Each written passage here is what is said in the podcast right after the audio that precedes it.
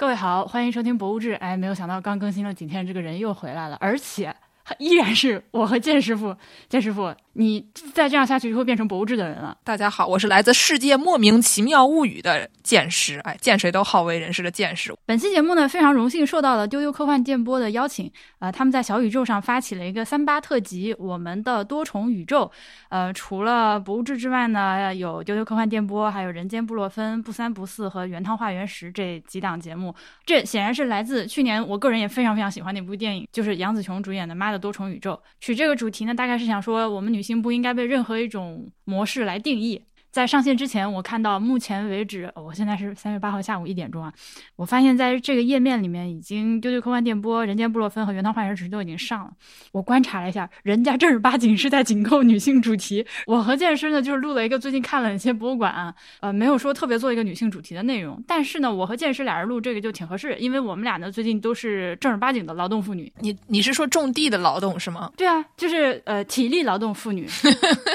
现在是呃，我们录音的时间是三月六号的晚上九点钟开始录的啊。那个刚刚把今天要录音的一些准备，赶紧着急忙慌的做了点功课，拖到最后一秒钟。这是为什么呢？是因为白天我们俩都在刨地。啊，没有，今天我没有刨。我今天做的事情是，呃，我现在浇了水。而且我刨地是前两天的事情，今天我没有没有做重体力劳动。但是我今天在考虑购买草皮，因为我们之前种的那个草草籽儿呢，我不是很确定它能不能活。然后呢，所以我就在琢磨，我是不是要买点草皮 instead。建师傅虽然住在城里面，但是过上了我在那个上海农村别来馆非常相似的生活。我之前一直在那个抱怨挖竹根有多么的难嘛。呃，你知道，就这种事情，你听别人说它难呢，总觉得好像，妈，肯定是夸张，肯定是因为你平常不怎么做体力活儿。呃，现在偶尔会有一些朋友来，比如说昨天有几个人看完了假杂志的书展到我们家来。刨了一个小时不到的竹根吧，然后就 服了。大家口中一直重复着我和波比挖地的时候一样的话语，在感叹这个竹根如何的纹丝不动，以及层层嵌套。确实，今天还我本来还有两个深圳的朋友过来玩，然后呢，他们发现我家这个地啊，前两天已经被我种过了，我已经就是施了肥，然后刨了地，然后播了这个草籽，种了一些，种下去了一些这个香草啊之类这些东西以后呢，这两位朋友又苦于无事可做，所以呢，他们说不如我们我们能不能去玩婉莹那里挖地啊？然后我 然后我就跟婉莹说了一个，婉莹说。告诉我了，之前每一个人去就是都是开笑着进去，哭着出来的这个情况了以后，我不夸张，所以我就我就对他们俩进行了一些劝退啊。你居然劝退了我的劳动力，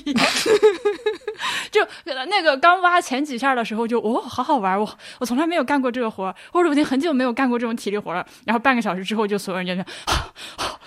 这个关于更多我挖竹子的这个事情，大家等我在别来年店更新吧。今天这个毕竟是博物志，博物志还是要说博物馆啊。非常幸运的是。我们谢谢建师傅，这个建师傅帮我们博物志今年开张，不仅是开了一回张，还要开二回张。上一回张我们去了上海汽车博物馆，然后第二把开张呢，是因为建师傅最近去了一趟美国，去了一趟日本。作为一个文化妇女，出去肯定是要 看博物馆，而且看了不少。来来来，跟大家说一下，你大概是啥时候去的？我本来要一月中旬去日本，然后呢，中间有两个礼拜去一趟美国，以后就回来了。大概就是本来准备俩各待俩礼拜，但是呢，因为这个在十二月中旬的时候，发现我本来约的美国签证，因为这个美国签证你之前一直是学生签证嘛，所以我要办一个新的签证。然后呢，因为所有人都阳了，所以他把我的这个 appointment 取消了，他们这个大使馆就基本上就不运行了嘛。所以呢，我就想说，那我要不上东京办一个，然后我就抢了一个最新的 slot，这个就逼迫。我在东京多待了一段时间，所以呢，我从头到尾可能待了就是不在中国的时间有一个半月吧。但是呢，就是因为没啥事儿嘛，平时就是在在日本待着，就除了平时写写论文以外，就出去溜达溜达，溜达溜达呢，就溜达到了上野，对吧？就就去上野逛一逛一些什么博物馆啊，有的没有的。这么说吧，就是我呢，呃，去过了。我在东京的时候，就是我待的时间比较长的是东京嘛，东京去了一些这个国立西洋美术馆，当时有一个毕加索的展，毕加索说是说是毕加索的展，其实其实里面有很多马蹄。斯，因为它叫做毕加索和他的时代，意思呢就是毕加索和他的好伙伴们混了一堆跟他同一个时期的人一起搞一个展。然后呢，东京都美术馆还有一个那个 A 宫 Sheila，这个有一个很擅长把画一些歪七扭八的人体跟那个 Klimt 关系很好的那个 Klimt 的学生。然后呢，那个展也是他说说是这个人的展，但他也有很多跟他相关的同一个时期的很多乱七八糟的人的展，包括 Klimt 在内。所以呢，这两个就是那种怎么说很很一板一眼。的，然后就是搞挺好，人很多，大家都都去的那种二十世纪初左右的这种西洋美术的这种展。你发现了没？在我们这个就是共享的这个大纲文档里面，就是这两个人的展览，我一句话也没写。我也一句话都没写。就 at this point，我已经对这种 这种。就是这种类型的这种世界知名的牛逼老男人画展，他除非就是做出花儿来，不然很难引起我的兴趣。对这个这两个呢，就是挺好的，但是呢，你说更多的也说不太出来，因为这两个馆其实都比较老。博物志的呃听众们，如果大家去过东京的话，很有可能你哪怕没有进去过，你在外面也见过。所以我可能就是这两个，虽然在东京待了很久啊，但这两个可能就暂时先跳过。如果有人有兴趣的话，那咱们下节课再说，下课来找我。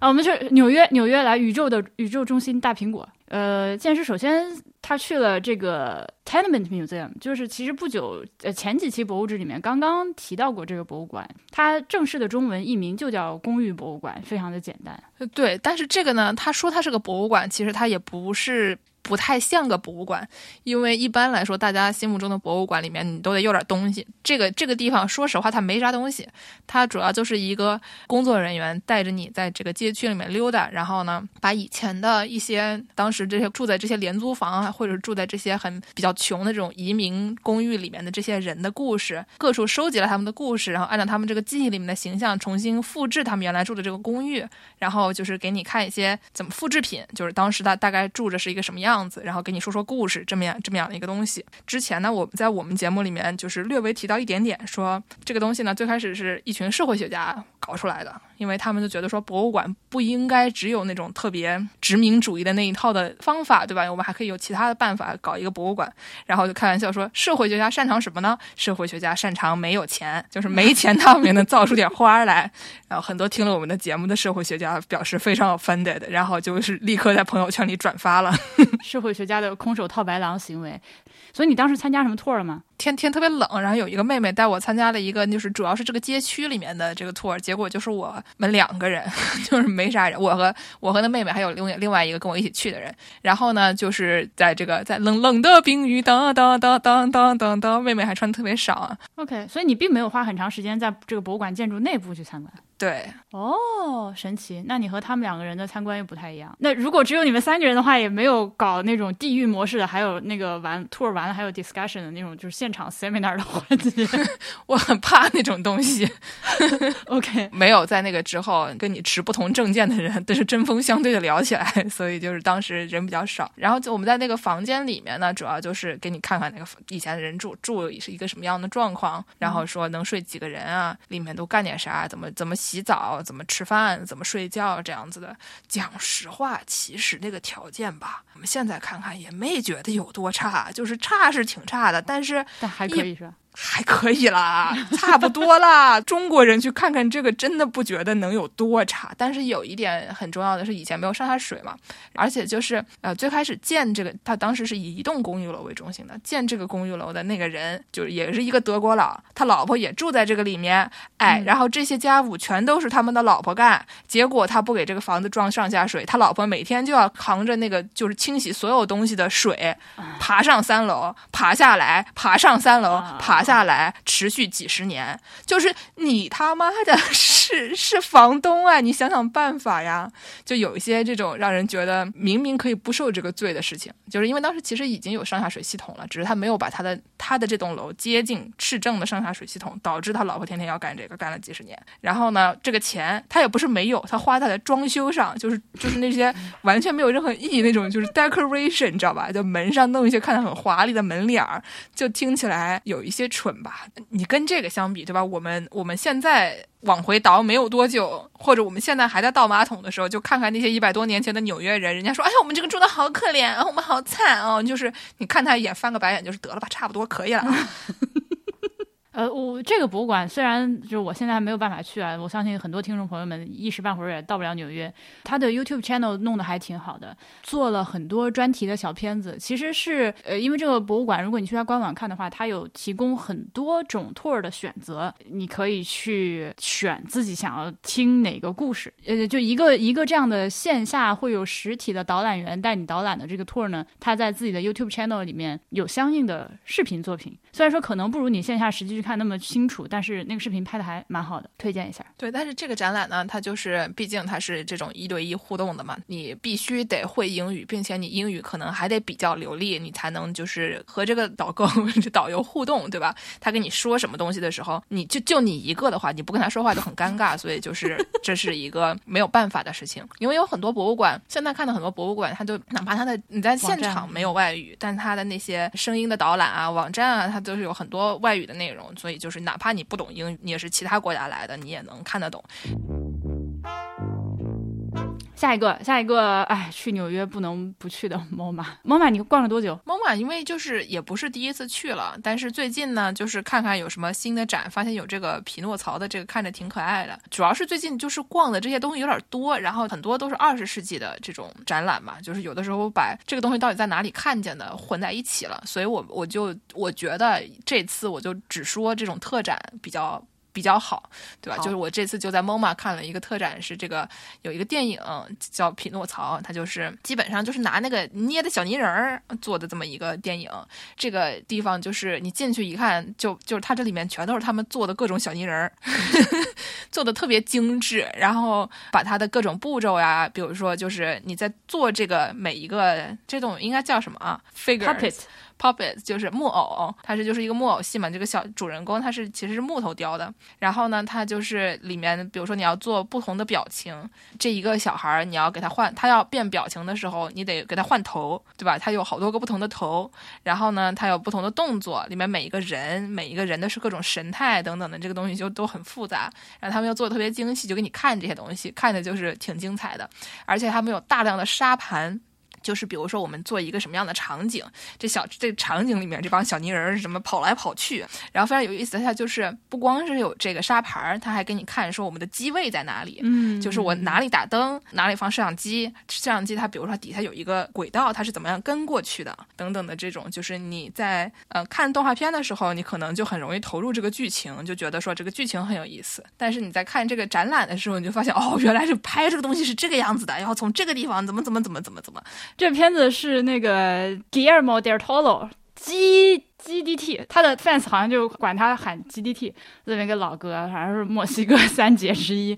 嗯，他之前比较知名的代表作，比如说有《潘神的迷宫》啊，《水形物语》啊。然后去年在 Netflix 上，他还上了一个系列，叫吉尔德托罗的《Cabinet Curiosities》。一系列恐怖短片，是一个个人风格非常非常明显的导演。他电影风格是比较 noir 的那种。这个片子我今天来不及了，我刚刚在开始准备的时候，去 YouTube 上看了一些他们那个幕后的片子，趁着吃饭大概看了开头，就看到那个匹诺曹活过来，是非常明显他的风格。呃，如果大家对这个导演呃之前的作品感兴趣的话，我还是很推荐的。我会在我们的 show notes 里面放一大堆那个 playlist 给你啊。后到后来我都非常担心今天不够时间，因为我。我就是沉迷于看他那个小片子，无法自拔，太可爱了。对他当时那个展览的时候，就是底下放着沙盘嘛，就是墙上就一直在放他们当时是怎么拍，就是他有无数张照片，就是比如说我拍一帧这个定格动画里面的一帧，他外面就是还有一个照相机，就是拍全景也拍一帧，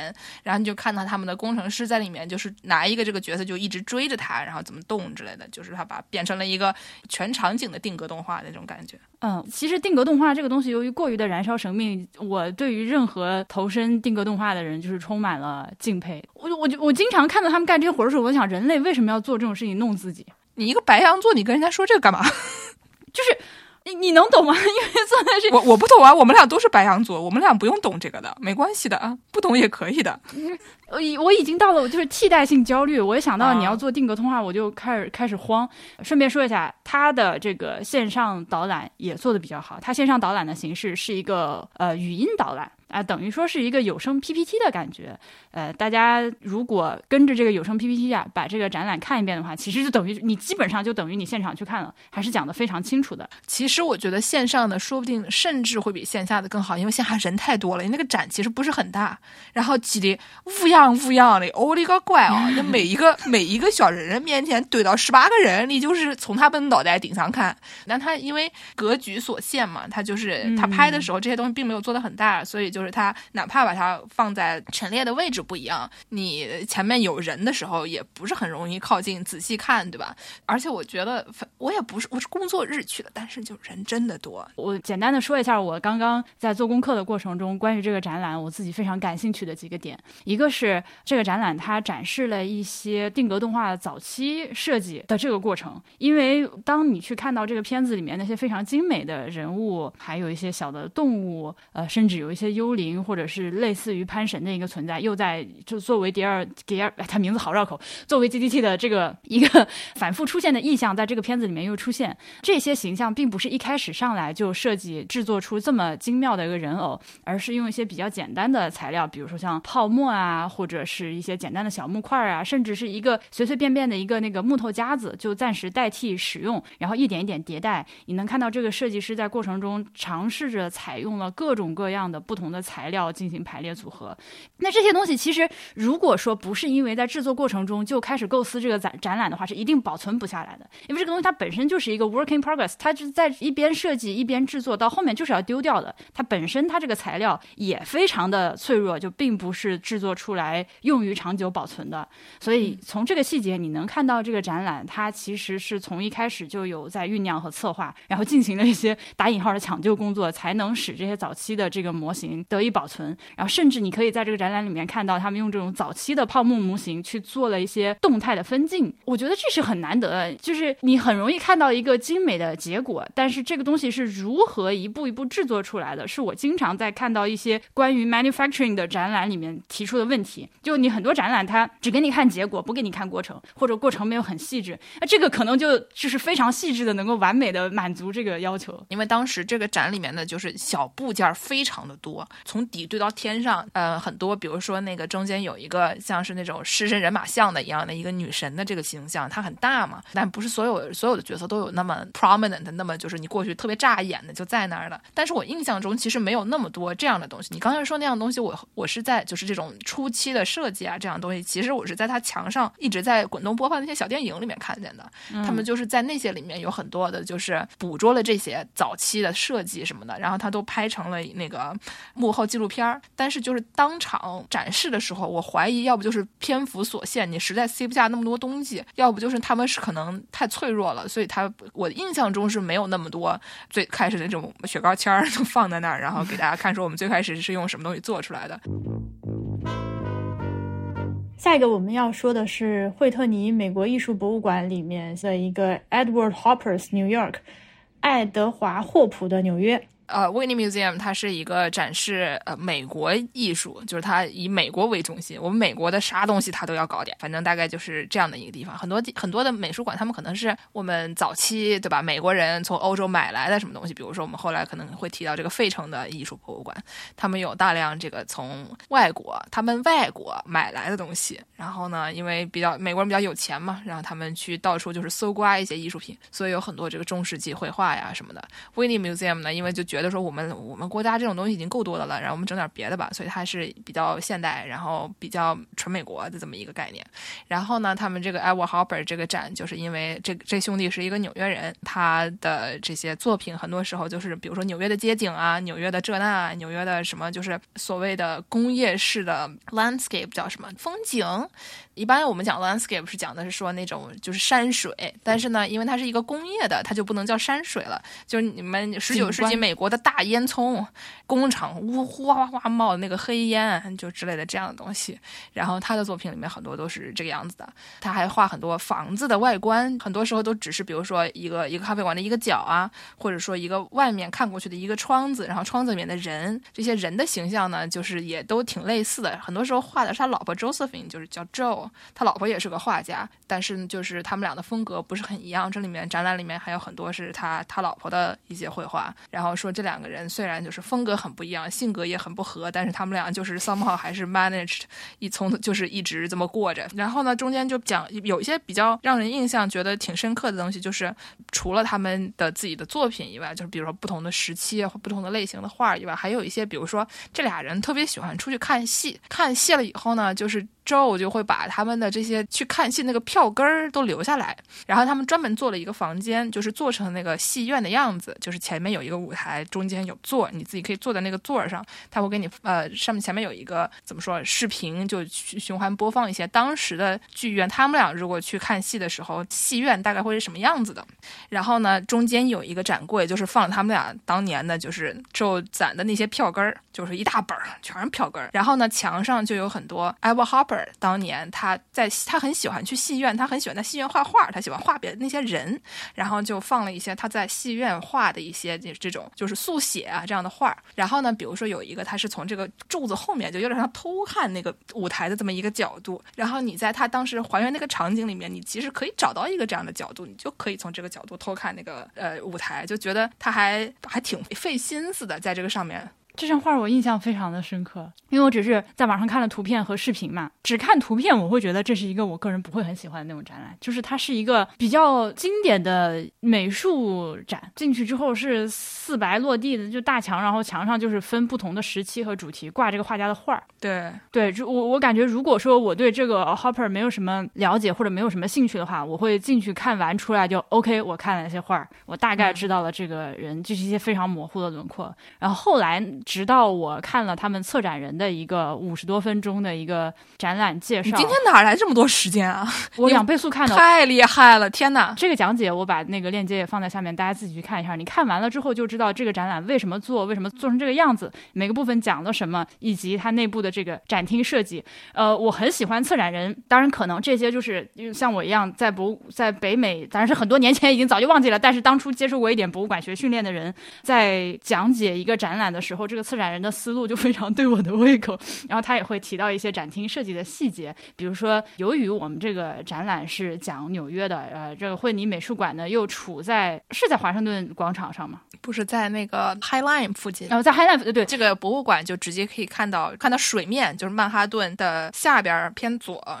没有去过纽约的人，此时脑上滴下一颗汗。对，又由于这个美术馆它在这个 High Line 附近，Hopper 的画里边也会画到类似的这个情节和风景，他就。说，比如说我们布展的时候就不愿意把这个展厅完全的封闭起来，希望能够开一些窗户，能够让这个参观者在看的时候，面前的画儿和窗外的风景有一些呼应。呃，那他还特别提到了，由于这这些都是画作，那对于光线啊什么的比较敏感，所以会专门请博物馆里面的这个 conservation 的部门过来一起协调，看哪些画可以放在哪些光照条件下。所以其实它的这个空间设计看起来似乎比较简单，就是一个大盒子嵌套了三个小盒子，但是它都是考虑到了画作的主。题以及它能够承受 exposure 的一个程度，所以这些还是比较专业的信息，推荐大家去看一下，挺有意思。对我对 Hopper 的印象就是我之前没有看过多少他的画，这个人的特别有名的，比如说那个大半夜的有一个人坐在咖啡馆里面的这样的画，大家可能都见过。但是除此以外的话，我对这个人也没什么了解。其实我没有那么大的兴趣，我就觉得说就是一个看着挺有风格，就风格性很强的这么一个画家。然后呢，我就去了，去了以后发现就是这个展，它让我觉得纽约非常。非常有意思哦，这很难哎，能达到这个效果。Hopper 这个人，他跟纽约的关系非常紧密。然后呢，他这个中间很多时候就是展示的是你在一个厅里面，他画了很多纽约的不同的这种住宅、这种房子。然后呢，就刚才说他，因为他有开着窗子吧，你能看到这个博物馆的外面的房子什么的。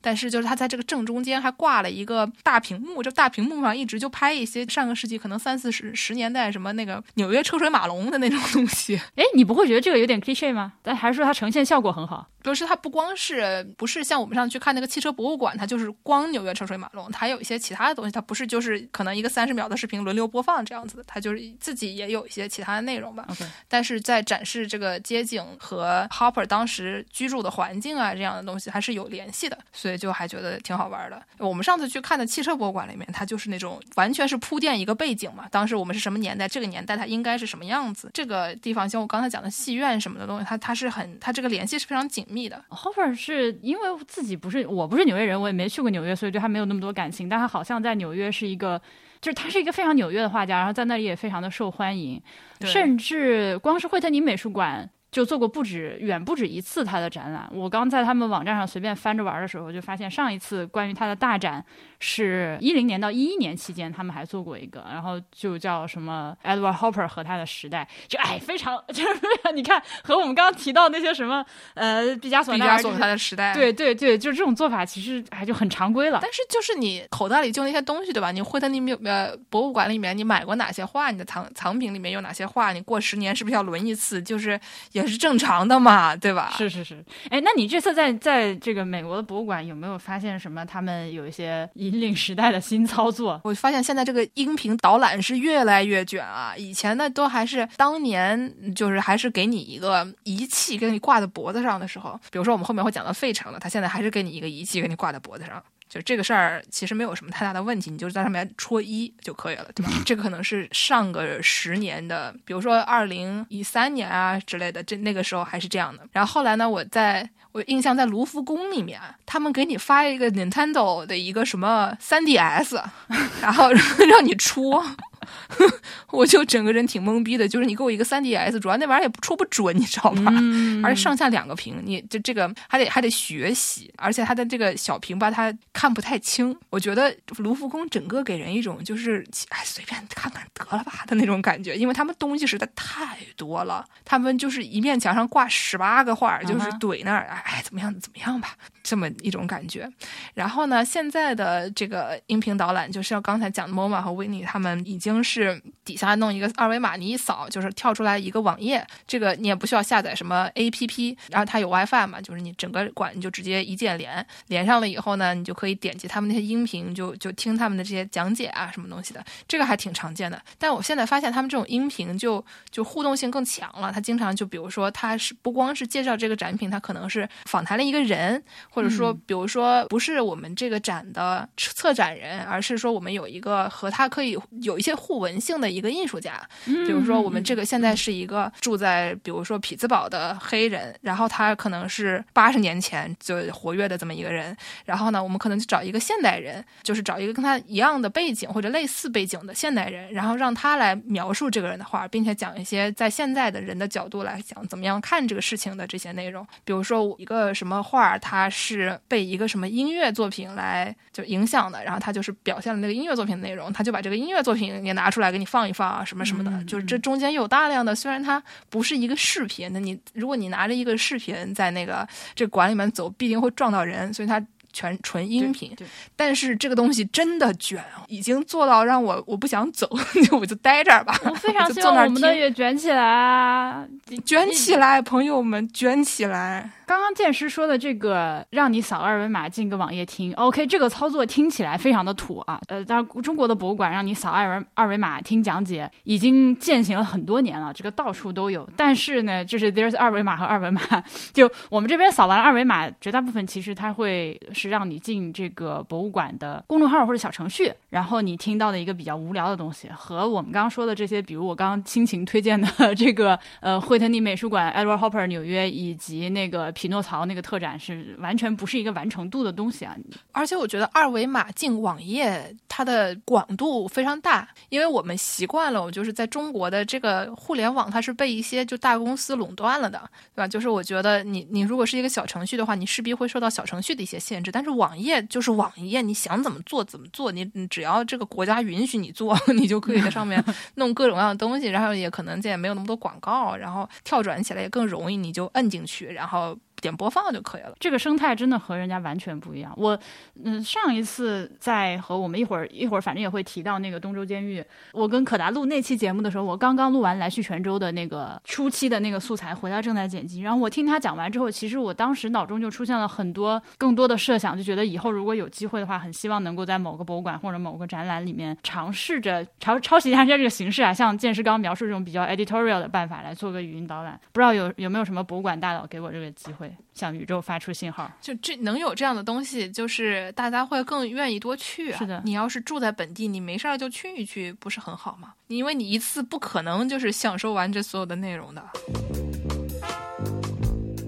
那我们继续讲费城。好好。可达有说过费城的艺术博物馆吗？某可达说他特别喜欢这个这个馆，但是他是因为有很多中世纪的绘画。的确，费城这个它就是一个那种很典型的，你外面买来的东西。最开始是有一个人特别有钱，然后他以各种各样的方式获得了很多欧洲的绘画，然后呢是以他的这个捐赠为基础的这么一个一个美术馆，就挺中规中矩的。然后呢，它也不像我们刚才说的那俩那么的，就是现代里面人也少，就没啥人。它的这些展览，正中间一个大厅，很很欧式的那种风格，就正中间一个特别大大厅，然后挂了一些就挂毯，然后中间就 有一些印象，就是稍微深一点的东西，比如说什么，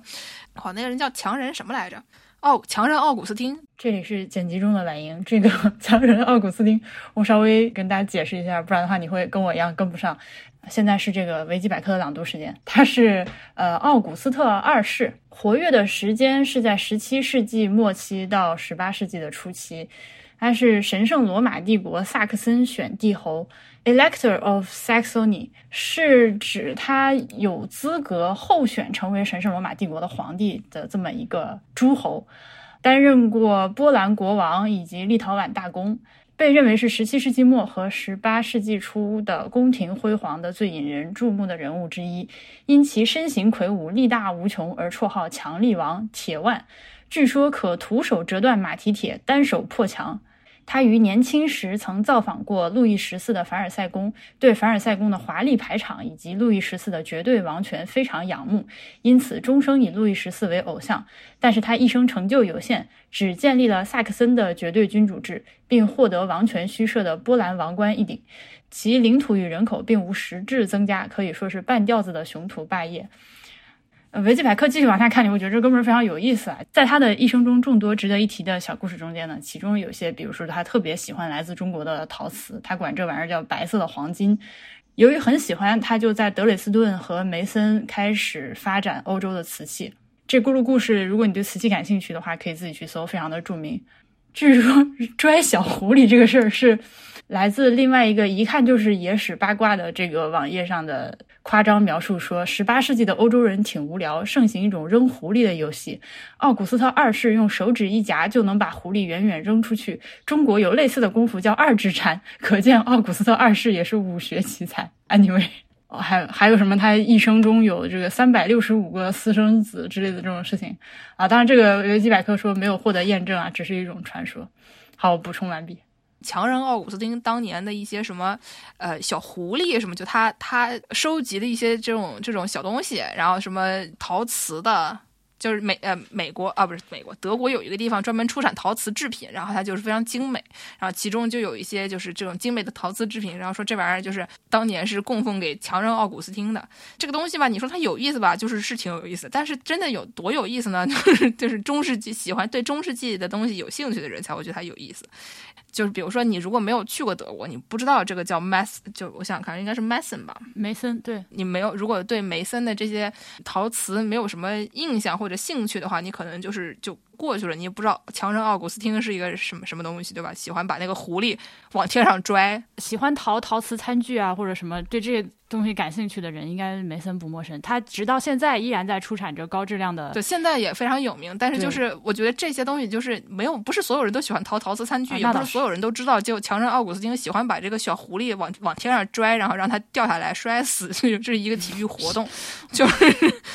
对吧？就是它里面就有很多中世纪绘画，然后像我这种对中世纪绘画其实不是不是很懂，我主要是看个图个乐子的人，就觉得非常好玩。比如说，因为我心目中就中世纪绘画是一个很离谱的东西。比如说，他他画一个这个画一个僧侣，然后他头上就顶了一把刀，就是就是他是一个那个祭坛嘛，祭坛中间这个人他就是被砍了一刀。呃，对，就是他就脑袋上就是一把刀啊，然后就就说，因为他是一个那个。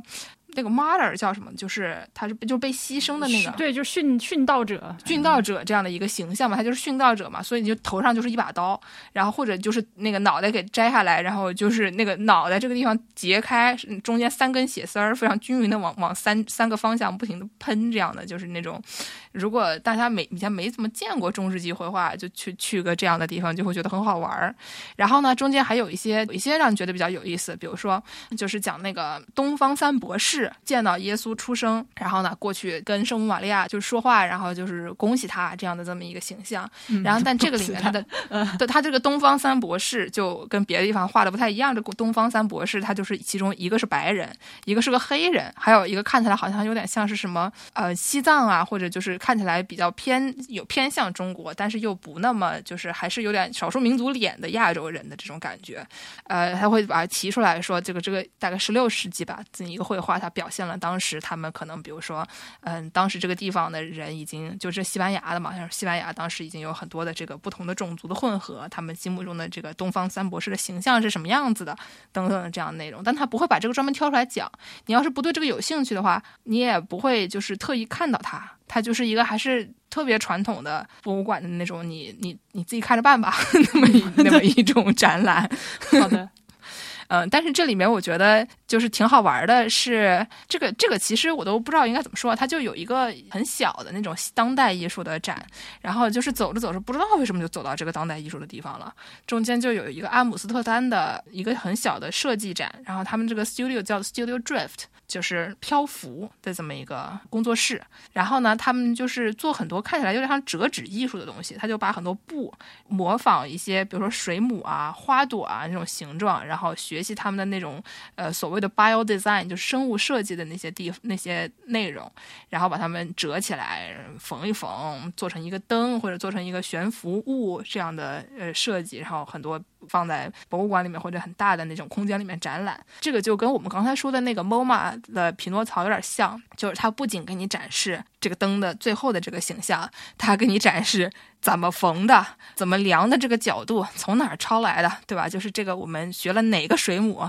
等等的这些内容，然后做一个小小的纪录片儿，中间有很多这种具体的细节，告诉你这个我们当时是怎么想的，然后怎么做的，怎么失败的，后来他最后怎么样？因为各种各样的原因得出来了一个这样的这个成果，然后我们觉得它很好，这样的一个过程。我觉得现在大家去看博物馆的时候，可能会觉得这样东西更有意思，就相比于说你看得懂就看得懂，看不懂就算了。那样的东西来说，这个就更有交互感吧。然后就是你一方面见到了它的成果，另外一方面也告诉你了一个啊，有一个叙事的这种感觉。嗯，这个 Studio Drift 我还。非常意外，就是因为今天健身跟我说完之后，我去查了一下之后，我才发现哦，我之前见过他们的东西，在深圳的设计互联开幕展那个设计的价值里面，应该是最后一件，或者是倒数，反正倒数三件之内，就是那种比较重磅放在最后的那种展品。当时有一个这个 Studio Drift 的一盏蒲公英吊灯。由于它的这个 bio design 做的很好，被收到了这个设计的价值里面。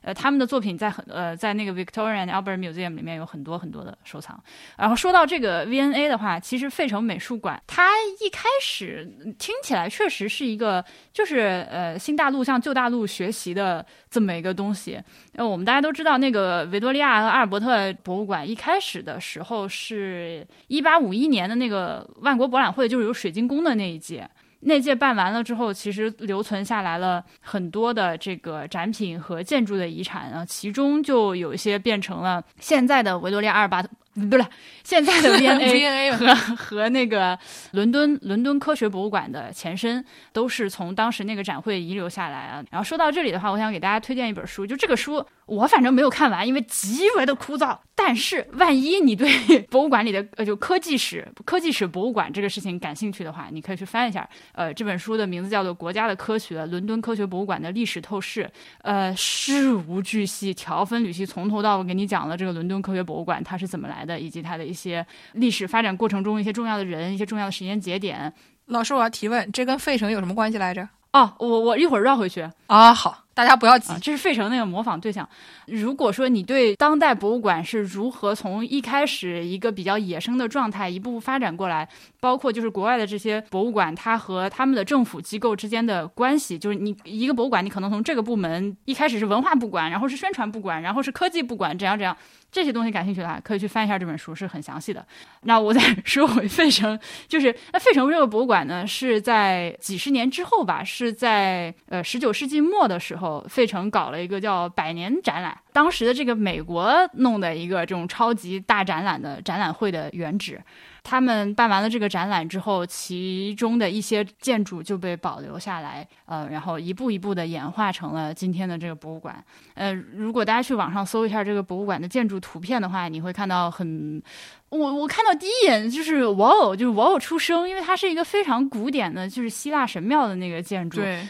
对，当然这个造型也就更加的时代特色非常的鲜明啊，就是十九世纪末二十世纪初的时候的美国搞这些新古典主义建筑，就是他们要在新大陆上去追求正统，然后就一杆一杆子插回古希腊。那个时期就美国有很多类似这样的建筑，就让你看起来非常的 out of nowhere，但是确实。可能就有点像我们今天搞很多就是仿古建筑新中式，然后可能只是当时的这个完成度比较高吧，就是做的比较漂亮。而且这个博物馆还不止这一栋建筑啊，它有好几个分馆都在这一块儿。我我不知道你那天逛完了没，因为没没来得及，我当时就当天来回了，所以我就去逛了一个这，然后见了个朋友。被我一岔打掉。我刚刚想说，就是我不是说了有一个呃有有一个亚洲人、一个黑人和一个白人的这么一个三东方三博士嘛？我意识到我刚刚说错了，就是这个是其实不是不是西班牙的，就这个画是一个呃十六世纪的那个荷兰的一个画。然后这个作者叫做作者被大家被认为说是 Morrison Tripta。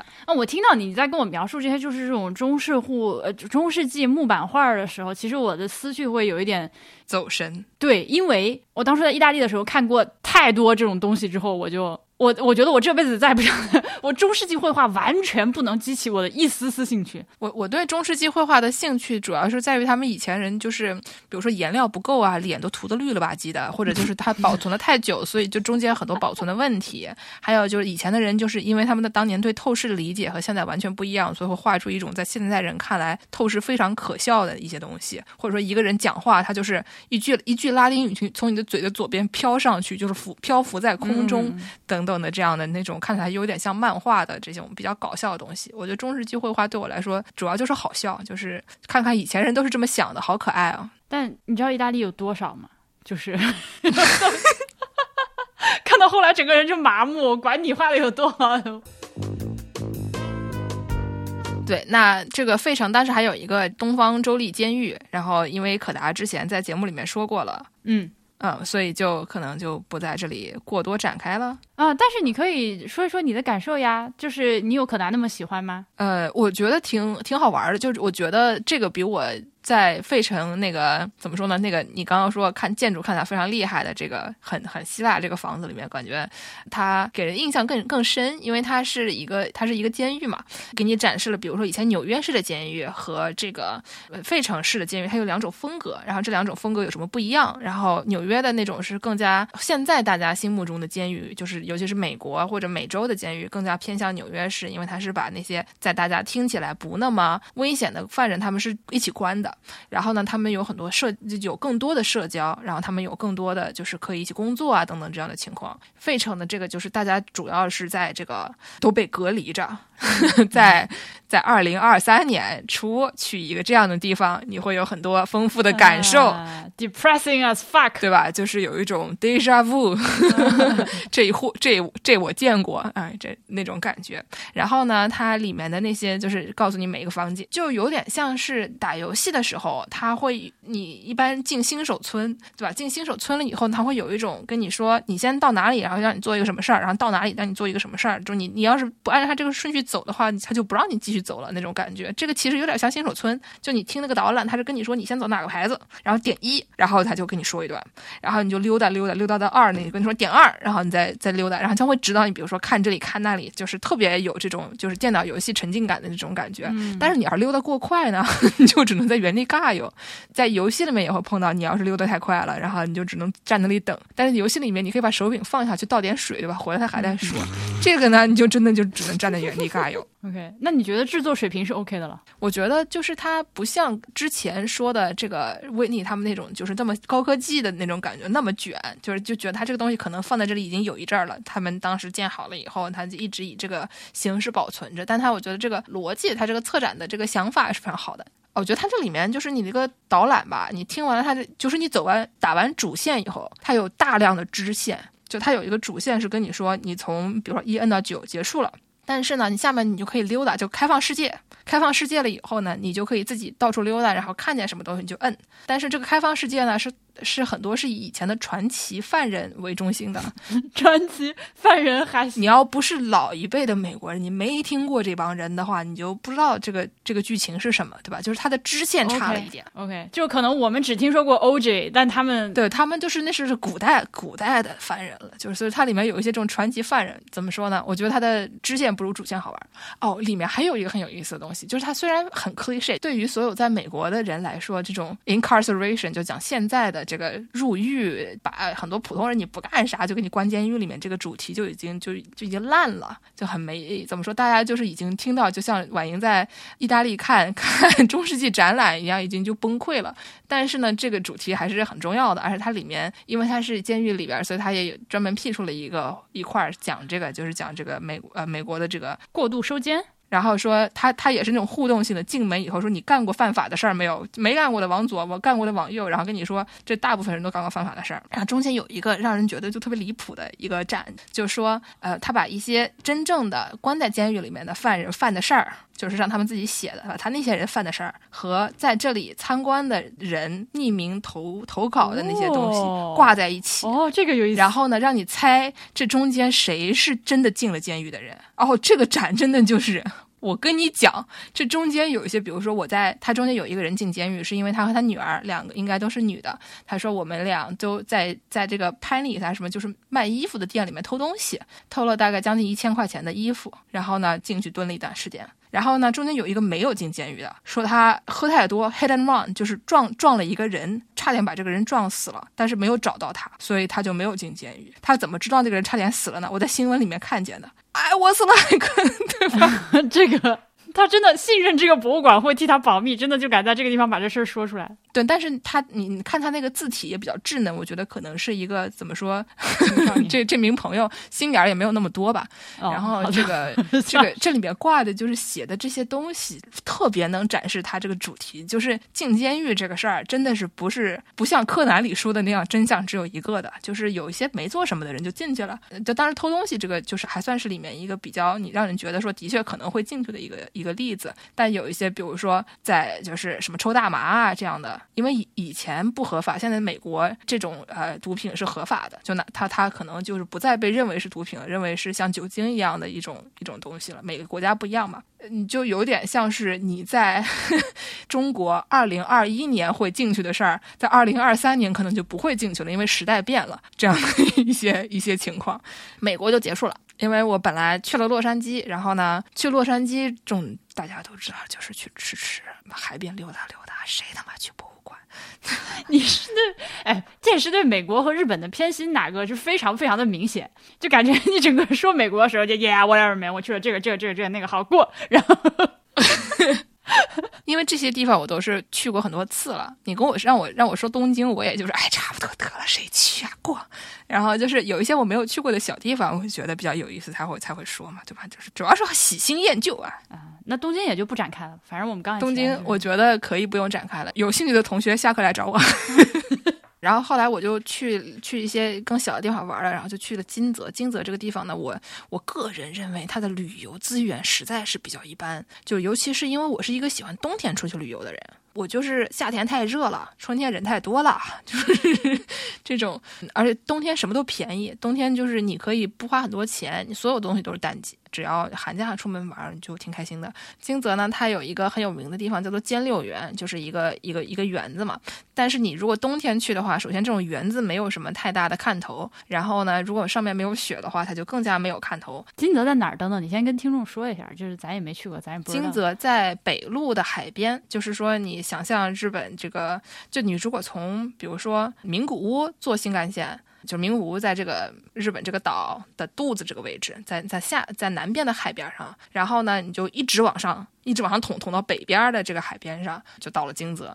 然后呢，它的这个因为在海边嘛，所以有非常多的好吃的海鲜，而且也不贵，就是你在去金泽就吃就可以了，就是真的很好吃。呃，叫什么香香香蟹，就是香呃就是。香味的香，然后是然后第二个字是那个宝香的那个香。然后好像叫宝香蟹还是香香蟹，那个很好吃。然后中间还有很多就是其他的这个海鲜类的东西啊，就是挺有名的。有一个海鲜市市场那样的，可以去溜达。总之就是旅游，如果你冬天去，像我一样，就是好玩的东西没有那么多，就是有一个城城楼的，就那种每一个 江户时期每一个那种大城市都能有一个的那种那种旧，对吧？嗯。然后呢，除了城楼旁边就是有一个兼六园，然后就别的东西就没啥了。所以呢，就是之前。今天那个于总给我发了一个说小爱他写的一个文章，说这个二十一世纪美术馆啊，对吧？不然谁去金泽 呀？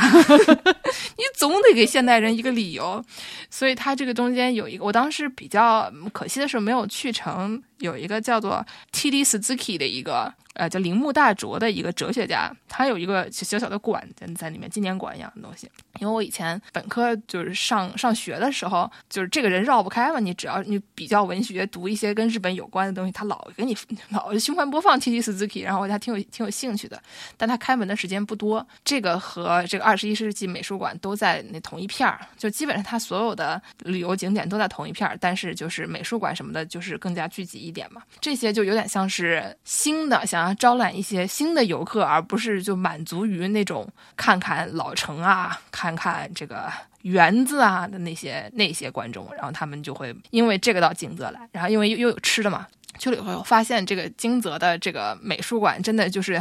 挺网红的。它网红在哪里呢？它里面有一个那个无边游泳池，这个游泳池呢。可能等一下是游泳池还是水池？是你真的可以下去游泳吗？啊不不行，它就是它它是一个明显一看就是游泳池的形式。然后呢，你在上面看见就是一个蓝色，但底下有人，那个人就是站在下面，就是透明的。啊啊可以可以可以可以。所以你可以从就是它有一个地下馆，你从那个地下进去以后，从可以从游泳池里面就是站着看上边，就有这么一个。这个东西后来我说呢，有好多地方就是网红景点，然后原来是抄这儿，就有点噱头嘛。但是就是最开始肯定是他们这儿有的。这个东西真的是特别网红，而且就是很难约嘛，因为他们就现在大家还是为了这个避免新冠就聚集什么的，所以他不会让放一下子放特别多人进去，就导致还要排队。哎呀，谁就为了看一个这个东西？嗯，因为就是这个馆本身设计的很有意思，它有很多那种就是里面的，你要是在光线很强的日子去，我去的那天正好光线很强嘛，然后它呃里面的呃玻璃它有一种那种奇怪的贴膜，就是把它那种彩色的，就是光线折射出来弄成那种彩色的光线，就是打在墙上，不同的时间段它会有不同的形，这个就是它的这个房子本身就有很多可可看的地方，然后呢，在这个里面主要就是有两个展，当时我去的时候。这两个展，一个已经结束了，一个昨天结束的，一个是演到三月十九号，也马上要结束了。那个演到昨天结束的是一个上个世纪五十到六十年代的一个法国人，还挺有名的那个发明克莱因蓝的那个兄弟，对，克莱因本人。克莱因本对克莱因兰他本人，然后呢，一个他的展就是里面有很多就是他那些蓝色 蓝色的人人呀，对吧？那些画啊，还有他中间有一个那种就是他把那个颜料铺在地上，然后放在一块，这种就是有很多跟空间相关的那种那种呃小的像雕塑作品一样的东西，他也里面也有，还有一些讲他跟日本之间的关系，他以前到日本来啊，或者说他和日本的艺术家之间的交流啊，谁受了他的影响等等这种。就是也跟之前的比较像，也是一个那种中规中矩的展。但是你想象一下，在一个金泽不是很大，它是一个上个世纪，呃，不是上个世纪，它是一个那种就是江户时期，江户时期，一竿子插到了江户时期，竿子插到古代，就是它是一个古代很大的一个城市。但现在就是它这个地理位置限制，你已经现在大家也不使用坐船了，是吧？所以就是金泽，它就是不现在就是一个小城市吧，就是大家心目中一个很，你想它二战的时候都没。被炸过，就是也这也说明了一些问题，就没人去炸它，所以它保留了很多那种京都那那种老城镇的风格。然后呢，人也少，所以就是你想象一下这样的一个小城小城市，它能搞一个这么国际化的展，就让人觉得还是这个角度就不一样了嘛。就是说，有点像是你可能在我想想啊，比如说镇江，搞一个这样的展，你可能会觉得啊，还挺感觉就不一样了，因为他来的人很多都是本地人或者周边的人，他不会说有人哇嗒哇嗒从这个东京来的人可能就少一些，外国来的人可能就更少了。这样的环境里面，他肯定是更加面向这个社区的嘛。他而且他非常这个博物馆非常有意思的是，他面向社区到一个什么程度呢？它里面的工作人员都是老头老太，也有一些年轻人，但是老头老太是绝大多数。然后他们就穿着那种有点像，呃，白大褂的性质的那种外套，然后上面是他们博物馆的那个设计的一种花纹吧，所以是彩色的白大褂 那种感觉。What？然后彩色的大褂就挺可爱的。还有一个我觉得比较可能更有意思的一个展是叫做 Connecting to the Islands，以冲绳为为中心的一个展。讲到冲绳，大家如果就是对冲绳没有那么了解的人，就觉得就是日本的一个一个岛嘛。但是冲绳它首先它的语言跟日本本土不一样，它以前就琉球嘛，它可能跟中国关系会比跟日本关系更好。然后呢，它是在什么时候被日本收走的？然后怎么被就是被规划的？然后冲绳人的这个身份和日本本土人有什么不一样？然后呢，它这中间还有很多就是除了展示，就很大程度上是展示一个身份问题，就是冲绳人是谁。然后同时呢，它里面还包括了很多，比如说就是日本人的历史和日本人作为外宾的历史。比如说日本人他在上个世纪在美国的日本人，他们怎么样？是一开始可能是只是说被当成外国人，后来就被当成罪犯了，对吧？就是在对被关了一阵子。二战时期，日本人是怎么被关起来的？然后呢，就是他们这种在或者说你是一个冲绳的来自冲绳的日本人，在美国是一个什么样的心态等等的这种很多这种不同的身份交织在一起的这种状况。它这个展就是你就觉得它特别的大城市，特别现代化，特别不像一个这种小地方会会搞的一个东西。至少思路蛮好的，虽然说可能中国人听起来你要讲冲绳是一个非常敏感的话题，对，但是就是他把这个东西拿出来讲，对于呃你对中国人过去看，可能我也觉得会很有意思，因为冲绳人他们也不一定觉得自己是日本人，对啊，对，所以就是你中国人去的话，就不会觉得它是一个特别那种民族主义、自尊心、自尊心极强的一个这种就是爱国主义情操摆在那里的这么一个展，更多是从个人的角度。看，说我在这个国家是怎么样被认识的，我怎么样认识我自己等等的这种内容。OK，呃，这个我我会把我们这应该是二零一六年的小爱写的一个 newsletter，关于金泽二十一世纪美术馆的，呃，这个标题叫做“一座美术馆拯救一座城”。我会把当初的这篇文章再重新转发一次给我们现在的。我觉得这个论点虽然听起来比较激进，但是不得不说还是有一定的道理的。你说哪个论点？就是美术馆能拯救一座城，我觉得听起来很激进，但是还是有道理的。对，我会把这个在 Mailchimp 恢复工作之后转发给大家。嗯，然后接下来就来到了我更加完全没有听说过的地方。我们之前做过，我们台做《世界莫名其妙物语》啊，有兴趣的朋友来听啊。中间讲提到一个日本的旅游线路叫做升龙道，这个东西呢，就是 Rising Dragon Course 这种，就你一开始以为它是一个那种非常有古风的，报警自己这是什么中二的东西？你本来以为它是一个特别有古风的，好像有很有传统的这么一个东西，结果后后来发现是，呃，就十年之内，日本旅游局想要招揽外国人过来旅游，搞了一些听起来特别龙珠、特别中。二的一些是傻名字，然后中间发明了这么一个所谓的升龙道，但是就是中间就有金泽，金泽以后就可能你可能从这个名古屋开始走，然后经过金泽，然后会经过有一个白川乡，就挺有名的，就是那边的河长村的房子都是特别尖，然后有很厚的茅草的，UNESCO size 是世界文化遗产。然后旁边还有个地方叫高山，高山这个地方呢，也就是高飞弹高山，飞托？喜达塔嘎亚嘛，这个飞弹就飞托？听起来特 特别中二，但是这这只是一个普通的地名。然后高山这个地方呢，它比较有名的是飞弹牛，飞托就他们这儿的牛肉很有名。另外呢，就是他们以前啊，古代他们的木工做的非常好，因为这个地方就是在深山老林里面，你除了木头也没得怎么别的东西。然后他们雪又很大，所以他们造房子要造的很结实，所以就这个飞弹工就很有名，就他们这边的工人就很厉害，就是厉害到什么程度呢？被全国通缉，因为就是以前他们很多国很多的这种城市，就是都需要建，就是造造新的，比如说我刚才说的那个，都要造一个城，对吧？就是我们这块地方，然后我们有一个小小小国家，这个小国家呢，它要有一个城城楼这样的东西，才能显得我很牛逼，我要保护我们这块地方的领土等等的，所以他们就有很多这种大兴土木的工事。但大兴土木的时候呢？他们这个以前人，他们都是以木头为主的，就建的这种房子嘛。那你就找一些大兴土木的人，比如说像波比这样的人，你过来给他造房子。飞弹这边的人呢，他们技术非常好，所以他们就找了很多飞弹工。但是呢，他们就疯狂压榨这帮人，一年得不了多少休息，基本上就像奴隶一样工作。这帮人就是我他妈也 也不是也不行这样，他们就跑，然后跑 就被抓回去，就老有就是飞弹。工的逃亡了，逃亡了以后呢，他们就去到处找这帮人，把找回来。找回去以后呢，又要叫他们重新去建房子。我以为，因为我刚刚看到你面你在那个提纲里面写这件事情，我还以为因为他们太厉害，所以全国的同行都不希望他们出现，所以会造成追杀。那倒那样就好了，那样的话至少还是良性竞争，虽然不是很良性，但是至少没有这种恶性针对人家，然后把人家当奴隶的这种情况。呃，等一下，所以飞弹和高山这两个名字，他们是在行政上是隶属关系吗？是谁是谁下边的？高山市所在的岐阜县飞弹地区，所以是岐阜县。岐阜大家都是岐阜县，那飞弹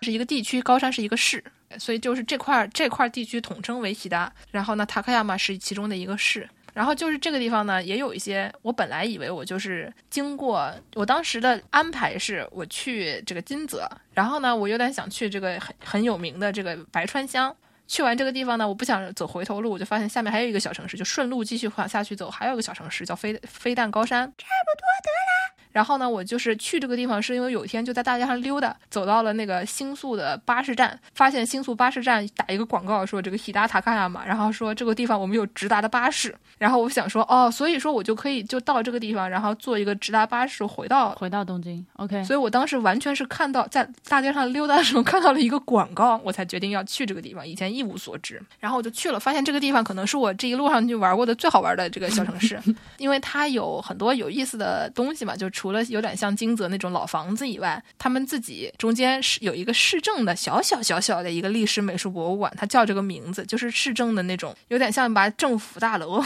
劈出来一块的那种感觉，就小小的。然后它是一个以前一个有钱人的房子，他把这个中间改成了一些，比如说休息室，然后它就完全是免费的嘛，所以你大家都可以进去之后可以取暖。然后你进去以后就就有一种有点像我们当时去东北的时候去那种小的。小的馆，就里面的人就都 无所事事，扫扫地，然后就在那溜达溜达，不是很上进的那种感觉。但这里面的介绍的东西，我觉得非常有意思。就它首先有一些那种这个小城市的年表嘛，介绍我们每年都有什么大事件，然后你就可以看到，就是小地方的大事件跟大地方的大事件这个角度是完全不一样的。它里面就是介绍，比如说哪年哪年我们下大雪了，哪年哪年我们有一个公路开通了。之类的这种听起来好像很小的事情，但有些东西鸡毛蒜皮到什么程度呢？比如说，他有一天，一九七四年十一月，它里面写说，我们的蔬菜出口量达到了六亿日元，六亿日元大概就是六百万美元，就是你说，说实话不是很高了，就是它就，但是已经很高了，对于一个这么小的地方来说。然后后面半句是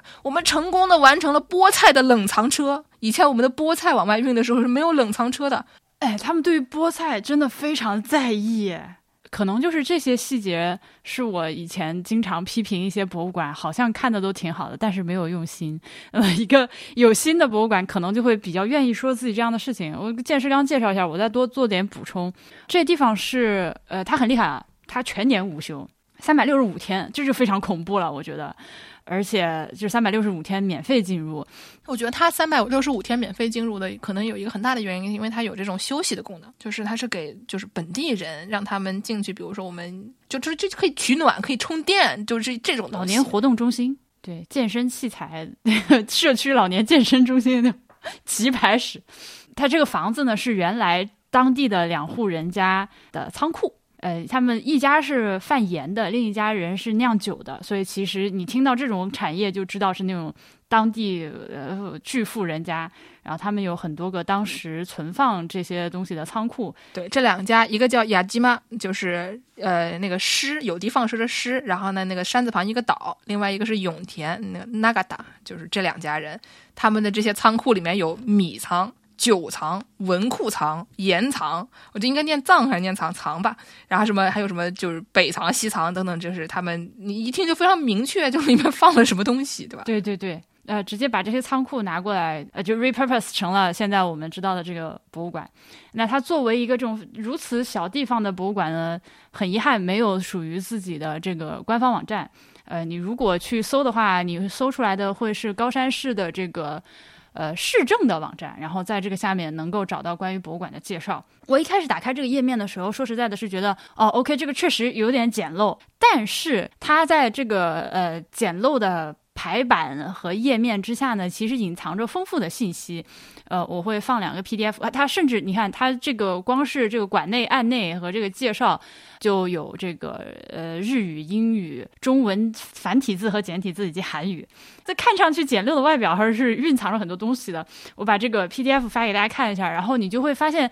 像刚刚我们提到的菠菜啊，就是这个馆内案内，最后拉到最后，它有有一个呃我们高山市本地的一个小小的简介。那这个简介里面呃寥寥数语就提到了我们 他们高山市引以为傲的很多东西，就是美丽的风景、丰富的自然环境和温泉带来的观光产业。呃，继承非但传统手艺工匠制作的家具和工艺品，以及生长在寒冷气候下的高寒地蔬菜菠菜的产量为日本第一，就这件事情真的非常的自豪。逮着机会就要说一说，大家可以看一下他这个介绍吧。我在这个里面发现一个特别有意思的东西。我对这个馆最大的兴趣，它一楼是这个可能是常设的展，然后二楼有一些乱七八糟的东西，就是你一看就知道它乱七八糟，因为就是主题过于细小了。中间这个主题过于细小的东西有一个就是映入我的眼帘啊，它就是讲说他们这个小城镇因为人太少，少子化嘛，怎么老龄化嘛，怎么办？没小孩儿，然后呢，他们就只好把这个小娃凑在一起上课，凑在一起上课，你不能一年级就两个人，二年级两个人，你没有那么多老师，所以他就要把这帮小娃。凑在一起上，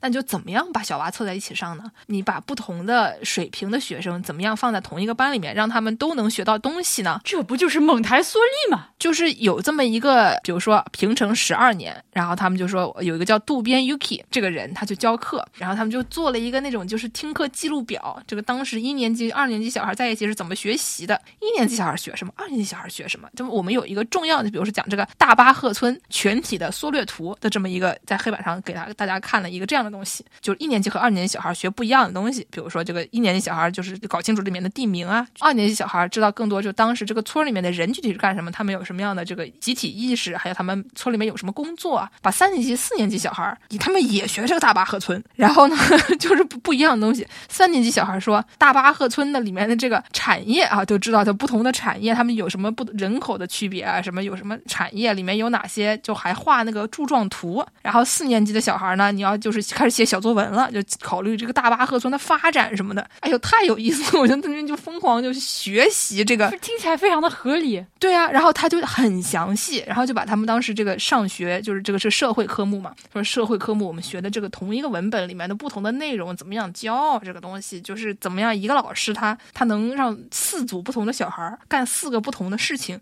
还能聊到一起去，我就觉得说了不起，对吧？我们教外语的经常也会碰到，就一个班上面他们说他们是一个水平，根本不是一个水平。那你怎么样让不同的水平的小娃就是坐在一起还不会打起来，是一个非常非常难的事情。这个工作，然后我们人民教师就在那边就是激情学习别人的课纲，然后拍拍拍拍拍。我不知道为什么你这样描述，我脑中出现克拉克森农场里面那个英国小伙，就是村里小伙。伦敦也没去过，但是村里的事情门清，感觉是从小上了这样的课。我我我刚既然提了一句蒙台梭利的事情，朋友们，就是今天同时蒙台傻利这个节目也上线了一期播客，大家别忘了收听。它是蒙台莎利的最后一期节目，史上最后一期节目，千万不要错过啊！我为什么会在这里知道这个暴击？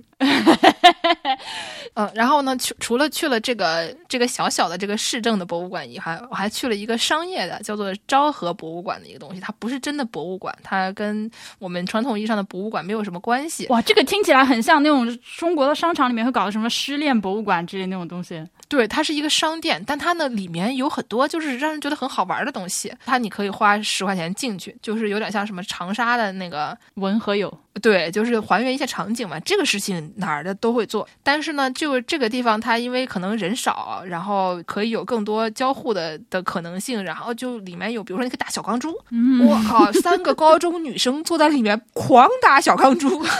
就而且他们真的水平很高超，你知道吗？我都不知道这帮孩子怎么怎么做到的，他们就里面玩个不停啊，因为他那个你最开始可以有一把筹码是免费的给你，就拿到那沓东西就在里面狂玩，玩了能有半个小时，就大老远就听他们刚刚刚刚刚刚刚刚，你你这里说的小钢珠跟街上的帕青扣是一个东西吗？是，但它更土嘛，就是它是那种八十年，就是昭和时代的小钢珠嘛。哦，就现在的小钢珠，当然我也没有进去过，但是就是你在比如说视频里面看到的，就不如这个，这这古代那种就已经 有点，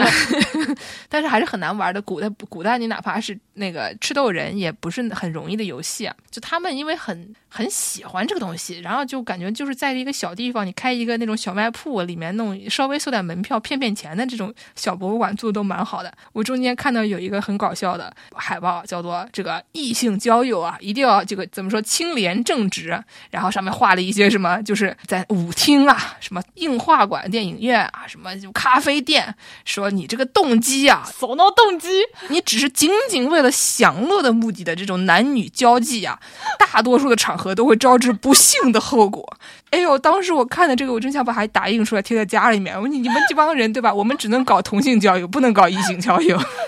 它得有个二楼嘛，二楼它有一个小钢琴小电子琴，然后那个就是风琴。你这个风琴呢，你可以弹，然后它上面会放一些那种以前的小学生他们都学的什么歌，你就可以跟着弹。当时我还录了一个小视频发在群里。哦，那个就是在那里，哦，就是就是你弹 Danny Boy 的那个地方。对，就是这个地方。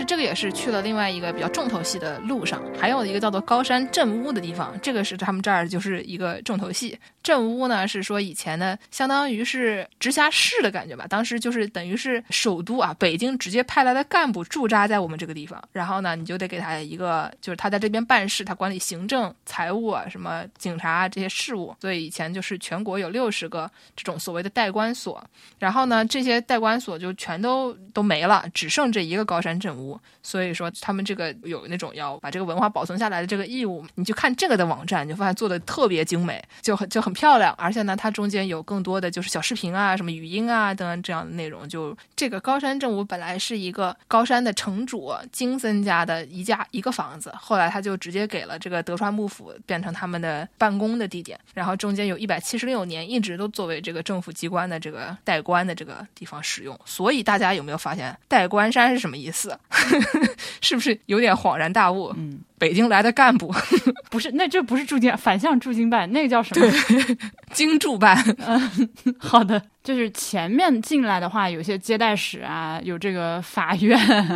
官员办公室，然后后面就开始是会客室和起居室、夫人起居室、女佣房、厨房，就是这些地方了。这个地方，它比如说有一个有一个那种就是 torture chamber 这么一个，就是 what 真的这里面有这么一个东西，就应该怎么翻译？就是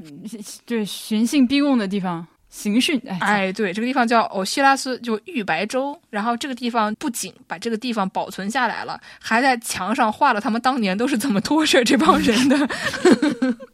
正外面就是牢房，可能你在这边先整人，整完了以后，直接外面关起来。去了以后，就给人感觉它的 scale 非常小，它这整个的房子不大，所以它能在这么点大地方里面从事这么多事务，让人觉得还是挺厉害的。尤其他那个 牢房也就能关下俩人吧，我觉得整体来讲是一个感觉是非常小的一个东西。但是你仔细一想，因为这个东西全国有六十多个，然后日本本来当年尤其是也不是一个非常就是人口非常庞大的国家。可能就是小而美吧，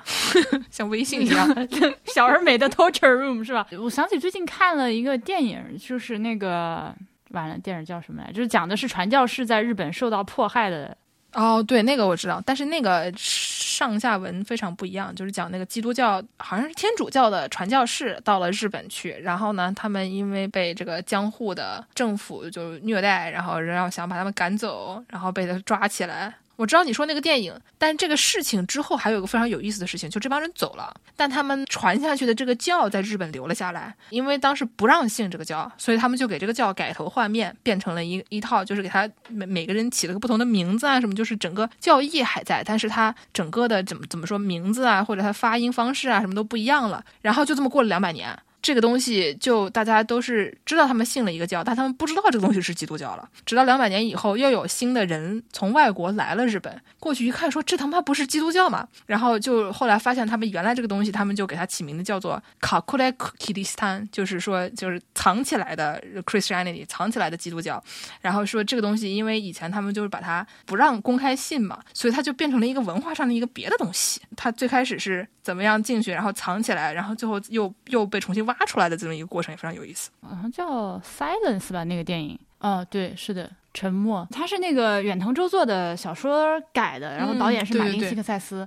这个电影收到了很多正向的评论，反正我看的时候就我真的看不下去，我是强迫 自己一直在往下看。我我不就可能是我不信教，所以我看，而且我觉得它非常平铺直叙的一个故事。但是呢，我提到这个电影的原因是，我在看这个高山正屋的网站的时候，这里面的建筑有很多让我想起那个片子。就如果大家对这个东西感兴趣的话，可以自己看看。包括甚至有那个只能关两个人的小牢房，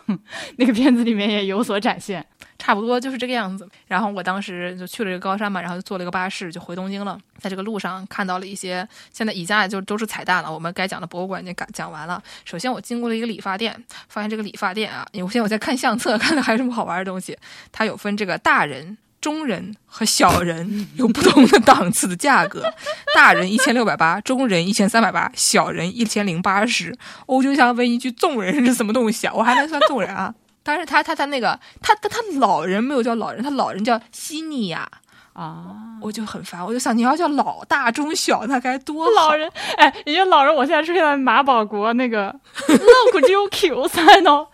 老金。然后呢，我还在，就是他这个，当时我坐这个巴士非常有有意思，他这个巴士特别不慌不忙，每每隔一段时间他就要下来休息休息。但是我就中经经过大量这中间，可能经过四个中间休息站，每一个休息站都非常有意思。其中我在长野县 看到那种长得跟比光剑还长的胡萝卜，我求照片，你拍照了吗？你拍照了吗？我这就发给你，有有我和胡萝卜的合影。我的呀！这条道虽然就是听起来非常中二，但是还是有很多好玩的旅游的地方的，欢迎大家前去参观。好的，我我今天在想，呃，结尾的时候可以拿卡祖笛吹一个结束曲，因为今天过节嘛，今天是广大妇女的这个节日，应该整的喜庆一点。然后，但是我直到开始录制之前，我也一直没有想好，我就吹个啥合适。那就 Danny Boy 吧。